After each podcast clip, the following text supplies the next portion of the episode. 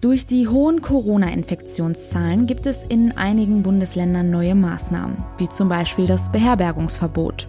Das sorgt aber für viel Kritik. Heute soll bei einem Corona-Treffen mit Kanzlerin Angela Merkel und den Ministerpräsidenten in Berlin über die aktuellen und künftigen Maßnahmen gesprochen werden. Was von diesem Treffen zu erwarten ist, darum geht es gleich hier im Podcast. Heute ist Mittwoch, der 14. Oktober. Ich bin Julia Marchese. Schönen guten Morgen. Der Rheinische Post Aufwacher.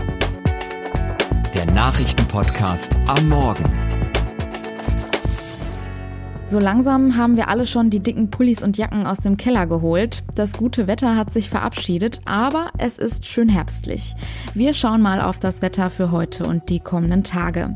Der Tag heute startet bewölkt, aber dennoch trocken bei Höchsttemperaturen zwischen 9 und 13 Grad. In der Nacht zum Donnerstag kommt es zeitweise zu Regen und die Temperatur kühlt sich auf 7 bis 5 Grad runter. Für morgen meldet der Deutsche Wetterdienst Höchsttemperaturen zwischen 18 und 11 Grad. Der Tag beginnt stark bewölkt bewölkt und meist ist auch leichter Regen möglich.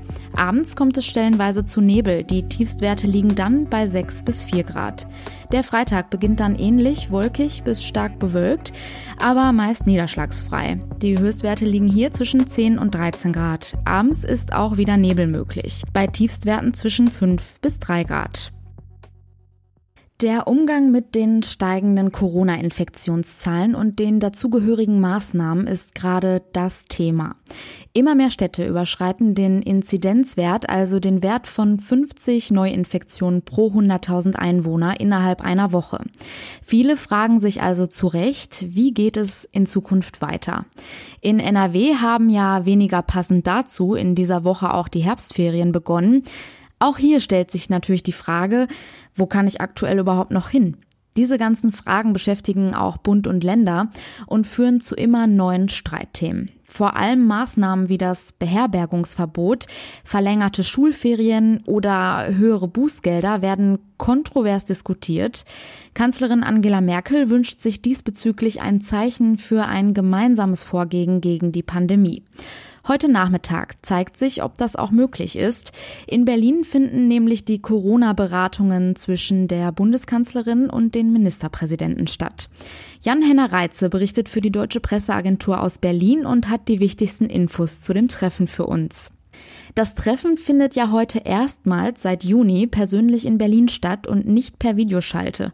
Warum ist das der Kanzlerin gerade in der aktuellen Situation so wichtig?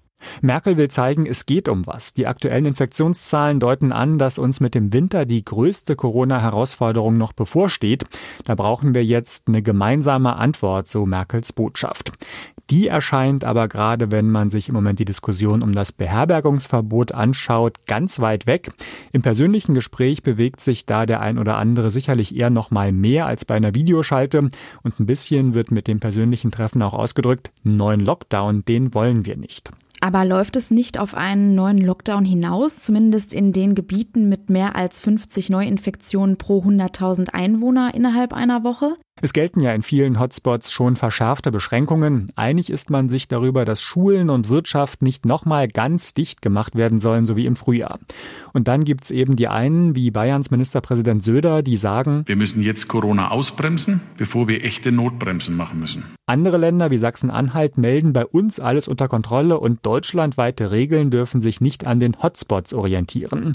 Da auf einen Nenner zu kommen, wird nicht leicht und es wird wohl wie so oft ein Minimalkompromiss. Die Diskussion drehte sich ja in den vergangenen Tagen vor allem um das Beherbergungsverbot für alle, die aus innerdeutschen Risikogebieten kommen.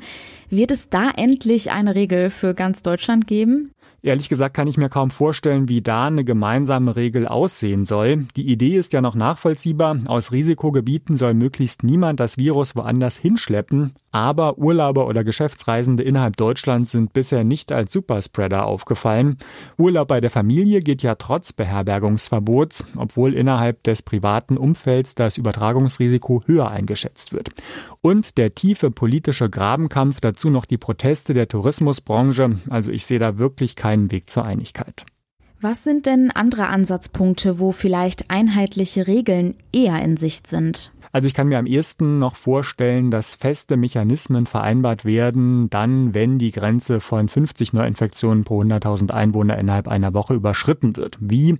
Dann muss die Teilnehmerzahl von privaten Feiern reduziert werden, eine nächtliche Sperrstunde her oder eine verschärfte Maskenpflicht. Das gilt ja teilweise auch schon in den Hotspots. Und auch die Bundesländer mit niedrigen Infektionszahlen dürften mit so einem Mechanismus keine Probleme haben. Auch mehr Kontrollen der bestehenden Regeln, sprich auch mehr Geld dafür, könnte ich mir vorstellen. Verlängerte Ferien werden aber bestimmt nicht beschlossen werden. Das Ziel heute sind also nachvollziehbare und klare Regeln. Danke, Henna Reitze. In Nordrhein-Westfalen wird es weiterhin kein Beherbergungsverbot für Reisende aus Corona-Risikogebieten geben. Das kündigte NRW-Gesundheitsminister Karl-Josef Laumann bereits gestern in Düsseldorf mit. Blicken wir mal auf ein ganz anderes Thema und zwar auf den Sport. Um es ganz genau zu sagen, auf den Fußball. Es ist der Abschluss einer, sagen wir mal, komplizierten Länderspielwoche. Gestern in Köln hat die deutsche Fußballnationalmannschaft den zweiten Sieg in Folge in der Nations League verpasst. Drei Tage nach dem Erfolg in der Ukraine kam das Team von Bundestrainer Joachim Löw gegen die Schweiz nicht über ein 3-3 hinaus. Man sieht, die taktischen und personellen Umstellungen von Joachim Löw greifen nicht. Nun wird der Bundestrainer vermutlich bei den drei noch ausstehenden Spielen in diesem Jahr unter noch größerer öffentlicher Beobachtung stehen. Uli Reitlinger berichtet für die Deutsche Presseagentur. Was sagt man nach so einem wilden Spiel gestern? Überwiegt die Zufriedenheit oder die Enttäuschung? Das sind wirklich Mixed Feelings. Offensiv war das phasenweise richtig gut anzugucken. Vor allem die neu reingekommenen Werner und Havertz haben gut gewirbelt, finde ich. Und das 3-3 von Gnabry mit der Hacke, das war Weltklasse. Aber ein paar Meter weiter hinten in der Abwehr, da sieht's halt ganz anders aus. Da wackeln sie doch sehr, lassen viel zu und wirken verunsichert. Sieben Gegentore in den letzten drei Spielen, das ist einfach zu viel. Auch wenn man das Türkei-Spiel eigentlich aus der Rechnung nehmen muss, denn da spielt ja eine ganz andere Mannschaft, die B11. Aber trotzdem, die Defensive war gestern doch ziemlich gruselig. Toni Kroos feierte sein hundertes Länderspiel, aber es war nicht sein bestes Spiel. Ja, finde ich auch. Er hat einige Bälle im Mittelfeld verloren. Einer der Ballverluste führte zum 0 zu 2. Aber gut, ich meine, auch gestern lief fast jeder Angriff wieder über ihn. Also Kroos hat enorm viele Ballkontakte und ist halt enorm wichtig für diese Mannschaft. Aber er spielt oft unauffällig, ist nicht so dieser Leader-Typ, sondern hält sich oft eher im Hintergrund. Also unterm Strich nicht sein bestes Spiel gestern, aber solide, würde ich sagen. Wenn du auf diesen Länderspiel-Dreierpack guckst, wie ist das Fazit? Ja, es stimmt halt vieles noch nicht. Sieben Gegentore gegen die Türkei, dreimal eine Führung aus der Hand gegeben, gegen die Ukraine viel zu lange und unnötig gezittert und die Ergebnisse stimmen auch weiter nicht. Vier Unentschieden in den fünf Spielen seit der Corona-Pause. Damit können sie nicht zufrieden sein im deutschen Lager. Womit sie zufrieden sein können, ist die Einstellung der Mannschaft. Die wollen schon gute Moral, gefeitet, Charakter bewiesen. Das waren so die Worte von Bundestrainer Löw gestern. Und in der Nations League, da ist ja auch noch alles drin. Spanien hat gestern völlig überraschend in der Ukraine verloren und so ist diese Gruppe ganz, ganz eng noch. Es bleibt also weiterhin spannend. Vielen Dank, Uli Reitlinger. Bevor wir jetzt zu den weiteren Nachrichten kommen, habe ich noch ein kleines Anliegen. Dieser Podcast ist nur möglich, weil viele von euch uns mit einem RP Plus Abo unterstützen. Ein großes Danke dafür. Wenn ihr noch nicht dabei seid, wir haben da ein kleines Angebot. Für nur 34,99 im Jahr bekommt ihr jetzt unser RP Plus Jahresabo. Das Abo kostet monatlich somit eigentlich schon weniger als ein großer Kaffee. Und es ist monatlich kündbar. Alle Infos dazu findet ihr aber auch auf rp-online.de slash abo-aufwacher. Schauen wir jetzt auf die Themen, die heute außerdem noch wichtig sind. In NRW fordern die Grünen ein Maßnahmenpaket der Landesregierung gegen die zunehmenden Waldbrandgefahren in Nordrhein-Westfalen. Durch die andauernden Trockenperioden sei die Gefahr dafür nie zuvor so akut gewesen wie in diesem Jahr. Schon bis Ende April diesen Jahres sei in NRW mit einer Waldbrandfläche von etwa 70 Hektar fast dreimal so viel zerstört worden wie im gesamten Jahr 2019. So die Bilanz der Grünen. Die meisten Brände seien durch menschliches Handeln ausgelöst worden. NRW will künftig wieder alte Güter- und Grubenbahnstrecken für den Personenverkehr nutzen. Wo früher Kohle rollte, sollen nun bald Menschen im Waggon sitzen.